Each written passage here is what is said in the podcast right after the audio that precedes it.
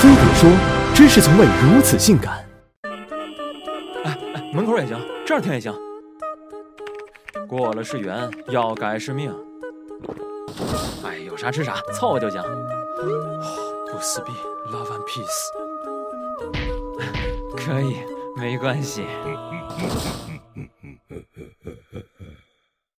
九零后很忙，前阵儿还在拼命与油腻的中年人划清界限，最近又要给自己评上佛系青年的称号。佛系其实是三年前诞生在霓虹国的老词儿，在经济停滞不前的日本，年轻人靠个人奋斗走上人生巅峰的小目标变得遥不可及，于是就出现了这样一批佛系男子，他们以自己的兴趣爱好为第一位，不买房买车，甚至不打算结婚，把欲望压缩到最低。虽然这个舶来词儿与日本的低欲望社会紧密相关，但蹭上九零后的热度，还是能引来无数国人对号入座。这也难怪，一方面我们没有经历过缺吃少喝、物质匮乏的痛苦，不用太费劲就能满足基本的生存需求，本身看得比较开；但另一方面，社会飞速发展产生的浮躁，也让我们动不动就焦虑，而广告和娱乐环境又给我们灌输了许多别人打造的念想。选择佛系，至少能让我们保持冷静，先在心态上藐视各种不必要的欲望，才能。能稳住阵脚。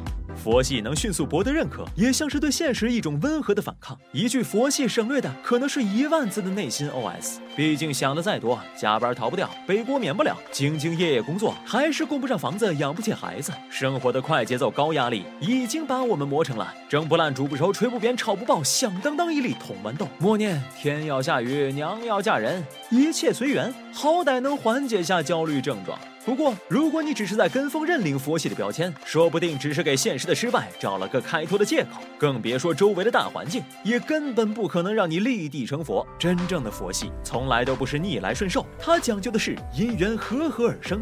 春种一粒粟是因，但能不能秋收万颗子，还要看泥土、阳光、雨露、空气，也就是所谓的缘。因是不能改变的，但缘某种程度上可以靠自己把握。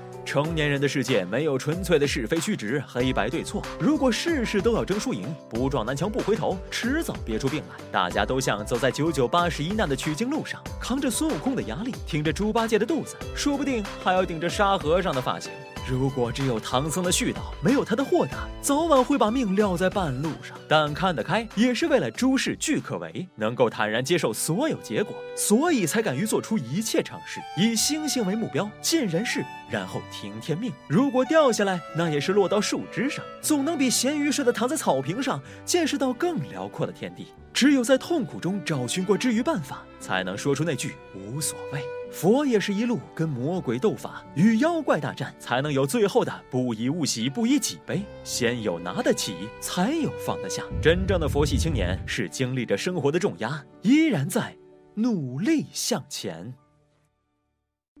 有过痛苦，才知道众生真正的痛苦；有过执着，才能放下执着；有过牵挂，了无牵挂。